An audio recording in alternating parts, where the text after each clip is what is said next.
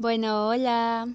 Oigan, hoy les vengo a contar, no sé cómo voy a aparecer esta grabación, no sé si en otro episodio, como segundo capítulo, la verdad no tengo ni idea, todavía no descubro muy bien cómo funciona esto de un podcast, pero bueno, en fin, eh, les vengo a contar qué pasó con mi, con mis audífonos de las páginas chinas. Hagan de cuenta de que decidí pedirme los audífonos de 25 pesos porque pues dije, ay, que son 25 pesos, no importa.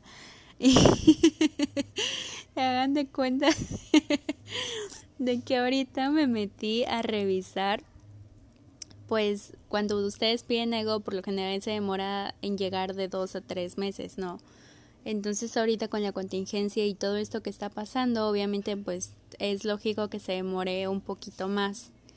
Entonces yo me metí porque ambos, o sea, ambos vendedores me aprobaron pues el pedido y ambos me parecía de que ya me lo había mandado y me metí a la de información de seguimiento. Entonces cuando me metí a ver estos audífonos de 25 pesos aparece en la página que según te los manda una empresa pero es de una empresa que trabaja aquí en México que es este reconocida y pues es buena, ¿no? Entonces hagan de cuenta de que me ponen hasta el número de seguimiento, el número de la guía y todo, o sea, así con una seguridad.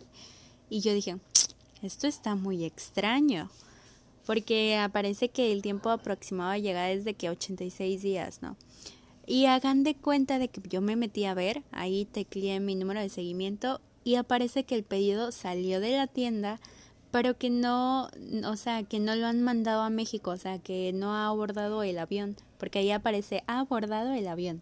Y este, pero los otros audífonos que según estaban en descuento, este, ya me aparecieron que ya los habían subido al avión, pero estos no. Y o sea, ¿cómo es que ya genera un código de seguimiento de algo que aún no llega, ¿no? Entonces me pareció muy, muy extraño y me metí a la página de DHL y tecleé, ¿no? El código de seguimiento y no aparece nada. Y yo dije, ¡Ah! no puede ser. Pero, pues obviamente, este, ahorita quería abrir una disputa, pero tienen que pasar 10 días para que yo pueda abrir una disputa, que es como que entrar en negociación con el vendedor o con la página. No me acuerdo, creo que es con el vendedor directamente, ¿no?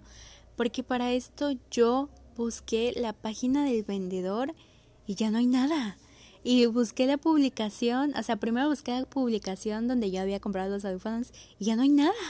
Y luego este le piqué al vendedor y nada. Y yo dije, no puede ser, no puede ser. Pero pues miren, mientras todavía, o sea, mientras no me estafen ni nada, estoy, o sea, tengo el santo en la boca, pero pues ánimo. y ya. Pero así ustedes creen. Entonces, ya no existen esos audífonos de 25 pesos. Pero bueno, qué bien, eso me pasa por estar comprando cosas que, que ni el caso, o sea, verdad. Pero bueno, ya ni modos. Hasta aquí mi super experiencia de hoy. Recuerden siempre, siempre checar pues las compras anteriores y todo eso, las reseñas, las fotos de cómo les llegan los productos, porque si no les va a pasar lo mismo que a mí, o sea, ya me había pasado varias veces, pero pues parece que no aprendo.